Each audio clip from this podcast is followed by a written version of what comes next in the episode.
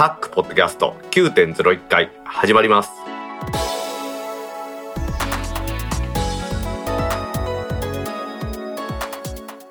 皆さんこんにちは。2022年3月11日タックポッドキャスト39.01回目の始まりです。この番組は天王寺アップルクラブの大道がお届けします。今週番組を休みにしようと思っていたんですけれどもアップルの新製品発表会がありましたのでその部分だけをですねちょっと短めですけれどもいや短めじゃないですね。ものすごい短いんですけどもどんなものが発表されたかというのだけ皆さんにお伝えしてですね誰でも興奮冷めやらずですね皆さんにお伝えしたくて収録してます。短い番組ですけれどもお付き合いください。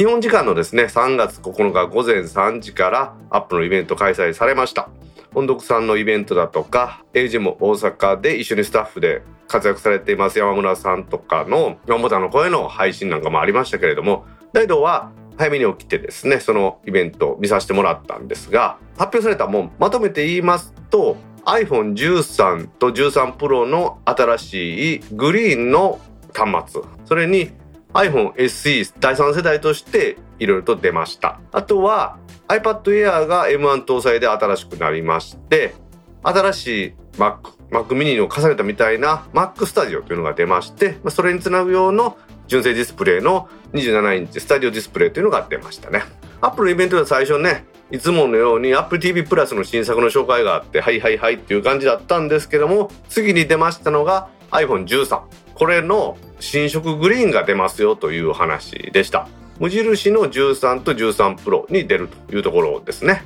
その後ですね新しい SE3 ですね。カメラは単眼というか1個だけでなんか8みたいな感じのイメージですけれども色もしっかりと複数色あってですねダイドの大好きな赤も出るということですからこれもだいぶ注目したいなというところですね。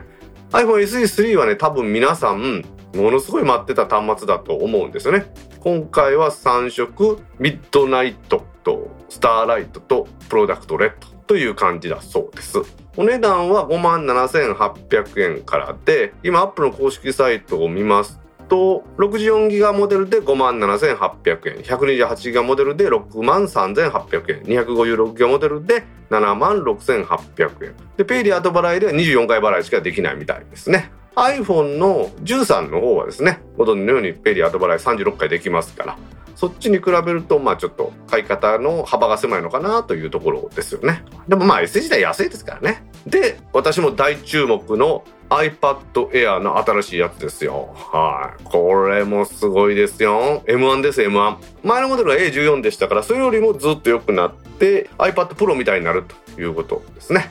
で 5G に通信もなりましたのでモバイル通信も速くなるというところです。単車 USB-C ですんでね。まあいいのかなというところですよね。多分電池の持ちも良くなってると思いますんでね。この iPad はだいぶ注目なのかなというところですよね。3月11日ですから今日の午後10時から予約開始で来週18日に発売されます。色はスペースグレーピンクパープルブルーにスターライトと。ストレージは64ギガと256ギガでセルラーモデルと Wi-Fi モデルが準備されてるということですね。そしてそして Mac ですよ。新しいチップが出ましたよ。M1 ウルトラっていうのが出ましたね。それを搭載した Mac は Mac Studio ですね。スタジオディスプレイっていうのも出るらしいんですけれども私のイメージは背の高い Mac mini を重ねたようなイメージですね。前面にですね前の方に USB-C の端子と SD カードが読む端子があって裏には3ボルだとかあとは HDMI がついてるという感じですねだいぶやっぱ熱が出るのか放熱の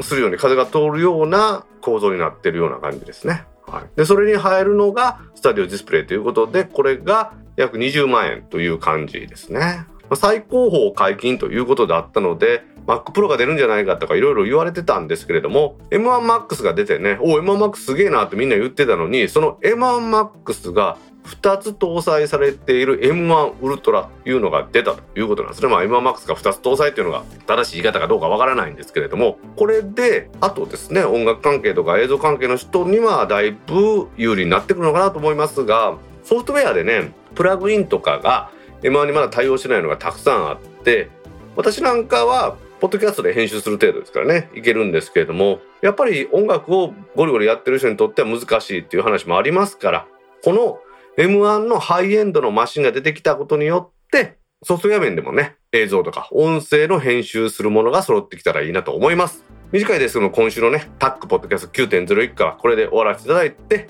来週の10回に続けたいと思います。では皆さん、バイニャー